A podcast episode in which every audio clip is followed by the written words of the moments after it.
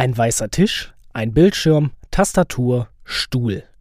Das, liebe Hörerinnen und Hörer, ist mein Arbeitsplatz in den eigenen vier Wänden. Arbeiten von zu Hause, anglizistisch vielleicht besser bekannt als Homeoffice, ist für viele Unternehmen seit Beginn der Corona-Pandemie das neue Normal. Aber schon jetzt steht fest, wenn die Covid-Pandemie irgendwann überstanden ist, dann werden Arbeitnehmerinnen und Arbeitnehmer nicht sofort zurück in die Büros strömen. Hybridität ist das Schlagwort der Zukunft. Doch so positiv dieser Ansatz auch klingen mag, er hat auch Konfliktpotenzial und ist nicht ganz frei von Widersprüchen.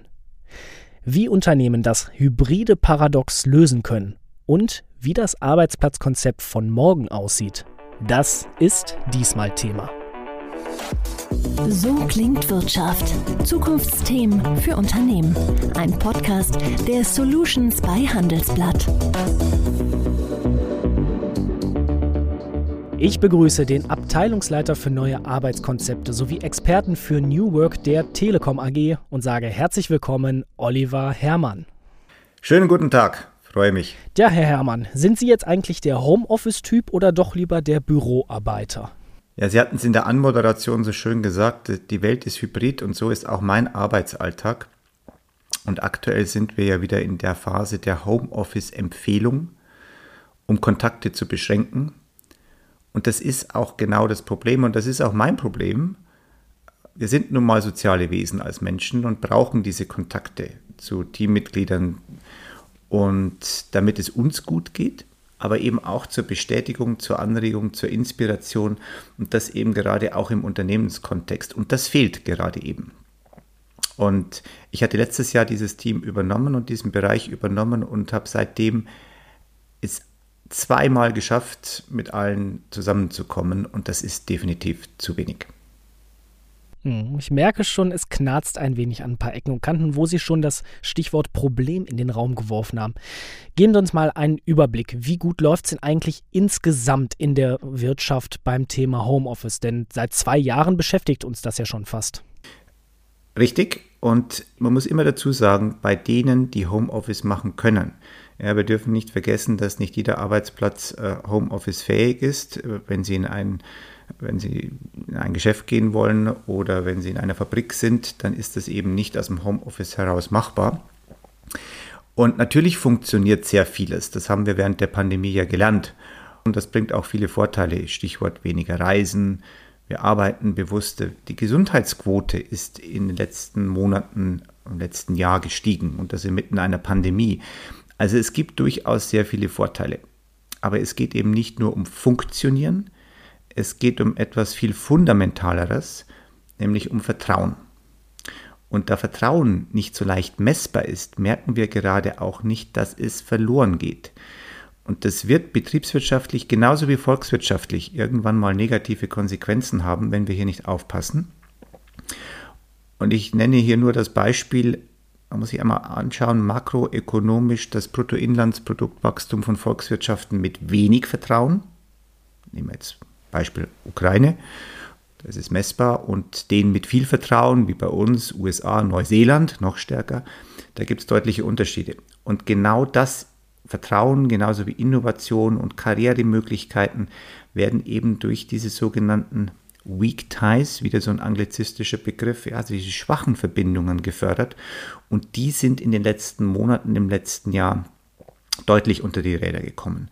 Sie haben gerade schon angesprochen, dass diese Weak Ties unter die Rede gekommen sind. Gerade in der Anfangszeit, wir erinnern uns zurück, da mussten ja alle Unternehmen, wo es möglich war, sehr, sehr schnell auf Remote Work und Homeoffice umstellen. Da gab es natürlich auch viele Reibungspunkte und viel Konfliktpotenzial.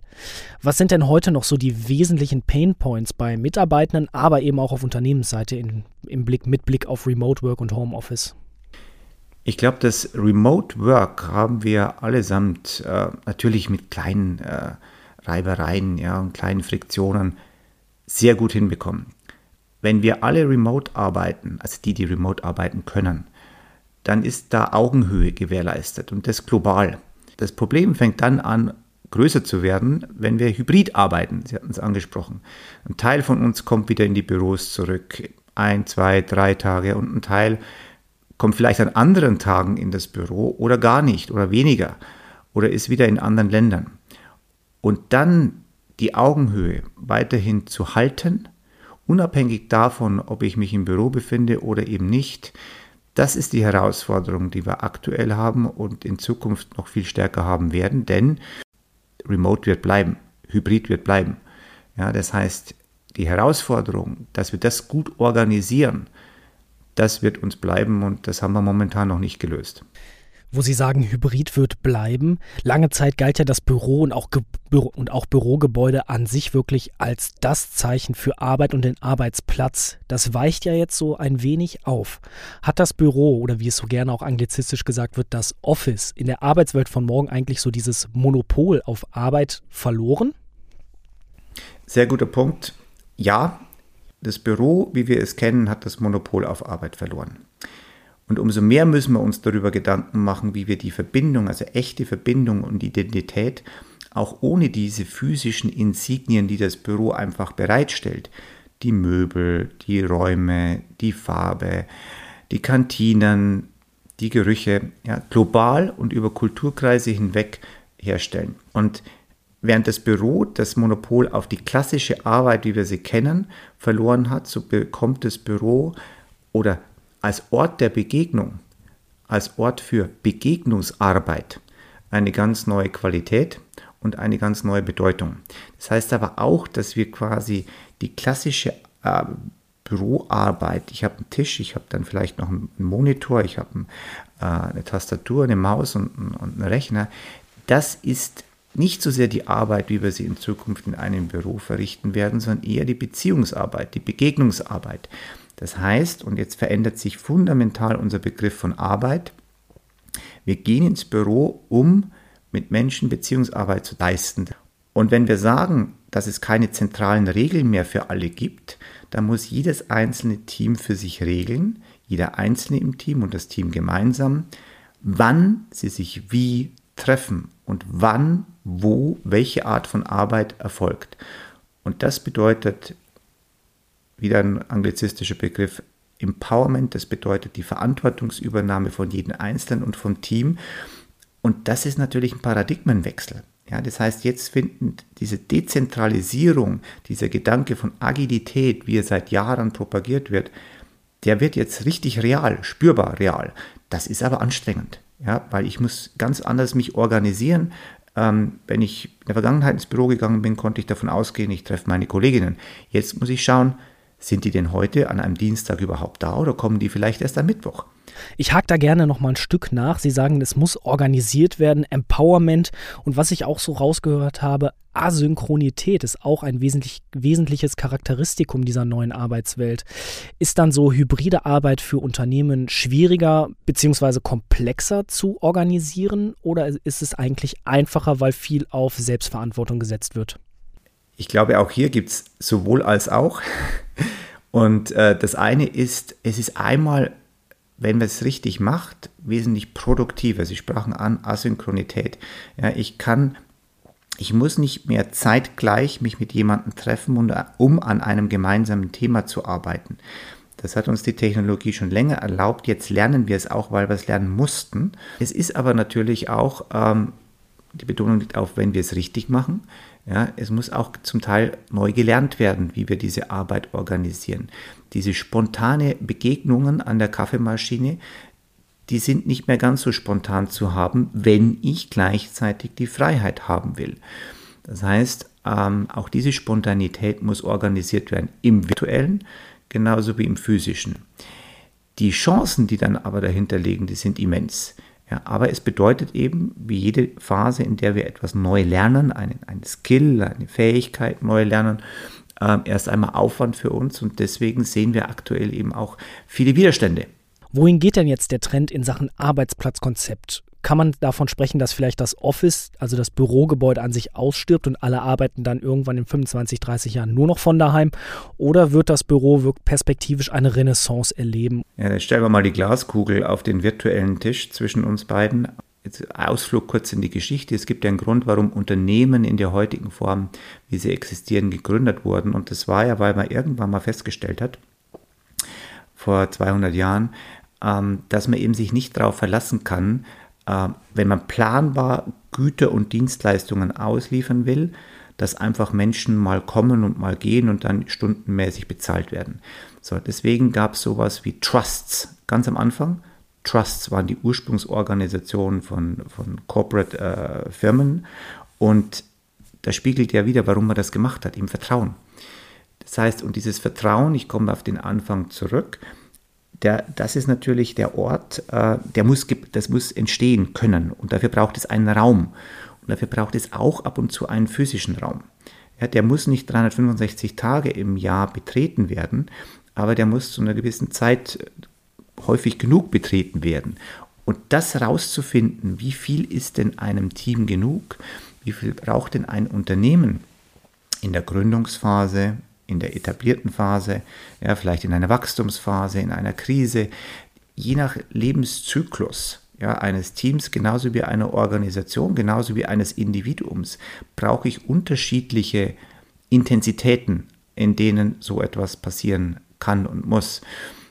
Und grundsätzlich wird das Büro sicher nicht aussterben, denn diesen Platz, in dem Beziehungsarbeit erfolgt, in dem Beziehungen entstehen, in dem Vertrauen entsteht, um eben das Grund, die Grund, den Grundzweck eines Unternehmens überhaupt erfüllen zu können, äh, Kunden zu bedienen, der wird bleiben.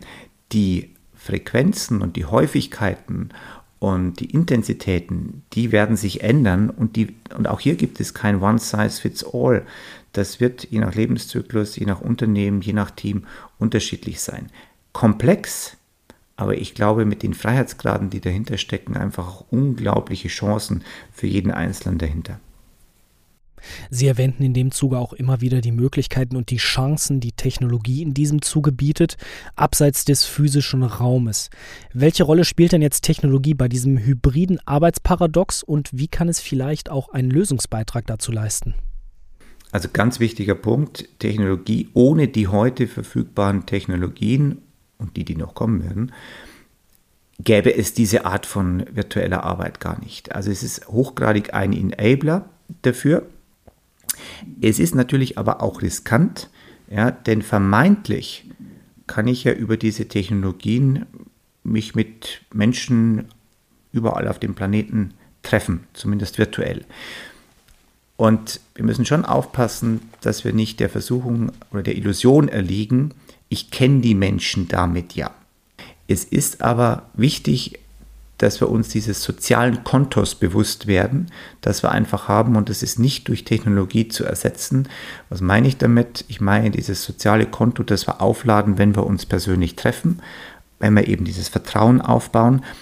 Und wir haben jetzt in den letzten 18 Monaten gemerkt, wie wir von diesem Konto sukzessive abgehoben haben. Jetzt hat man mal wieder eine Zeit, wo wir es ein bisschen aufladen konnten, aber wir müssen höllisch aufpassen, dass wir nicht ins Minus geraten auf diesem Konto, denn das ist dann der Punkt, an dem Vertrauen einfach weniger wird und die ersten Umfragen deuten bereits darauf hin. Und noch etwas ganz Wichtiges ist, wir brauchen auch die Rahmenbedingungen, sowohl tarifvertraglicher Natur, um das entsprechend machen zu können, Arbeitszeitmodelle, Flexibilitäten im Wann und Wo, damit wir wirklich das volle Potenzial dieser Technologien auch ausnutzen können. Geben Sie uns abschließend einmal einen Einblick in Ihr Unternehmen. Was macht die Telekom eigentlich, um dieses hybride Paradox im eigenen Unternehmen ein wenig zu lösen oder vielleicht auch zu umgehen? Was machen Sie da genau? Also wir haben bereits seit äh, vielen Jahren, 2016, einen Tarifvertrag, der dieses mobile Arbeiten unterstützt. Ja, der sagt immer noch, dass der Hauptteil der Arbeit im Büro stattfindet aber eben der Hauptteil nicht der 100% Anteil.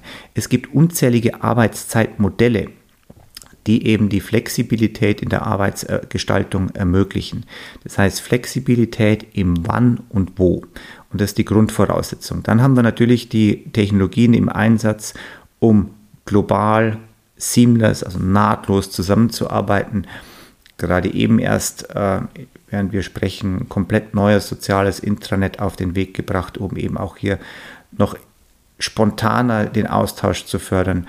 Und gleichzeitig mit den Technologien haben wir gesagt, dass unsere Büros Orte der Begegnung werden. Das heißt, die Büros, die wir haben werden, die werden ihren Charakter verändern. Es sind eben weniger diese Einzelarbeitsplätze, es sind mehr ähm, diese großen Räume, diese, in denen Begegnung stattfinden kann. Das sind auch im klassischen Sinn unproduktive Arbeitsplätze, ja, weil das Sofa, das ich angesprochen habe, die Lounge-Ecke, ähm, die Kaffeeküche, das ist klassisch kein produktiver Arbeitsplatz. Also all das wird zunehmen, während der individuelle Einzelarbeitsplatz abnimmt und natürlich auch die Menge an Büros, die wir vorhalten, wird weniger werden. Denn klar ist, wenn wir diese Flexibilität ausnutzen, und das, das nutzen wir gerade eben sehr stark auch aus, zum Vorteil jedes einzelnen Mitarbeitenden, der das machen kann, dann brauchen wir natürlich weniger Bürogebäude. Und die, die, wir, die dann übrig bleiben werden, die werden den Charakter eben verändern und zu Begegnungsstätten mehr werden, als was sie heute darstellen. Ein schönes Schlusswort. Ich fasse einmal zusammen. Das Büro hat also das Monopol auf Arbeit verloren. Hybridität ist Teil der Arbeitswelt von morgen und wird auch nicht mehr wegzudenken sein. Technologie ist mehr ein Brückenbauer zwischen Menschen, aber das Büro wird mehr und mehr zum Ort der Begegnung und eben zur Stärkung der sozialen Kompetenzen werden. Ich sage danke fürs Gespräch an Oliver Herrmann, Abteilungsleiter für neue Arbeitskonzepte und Experte für New Work bei der Telekom AG. Vielen Dank. Vielen Dank. So klingt Wirtschaft, der Business Talk der Solutions bei Handelsblatt. Jede Woche überall, wo es Podcasts gibt. Abonnieren Sie.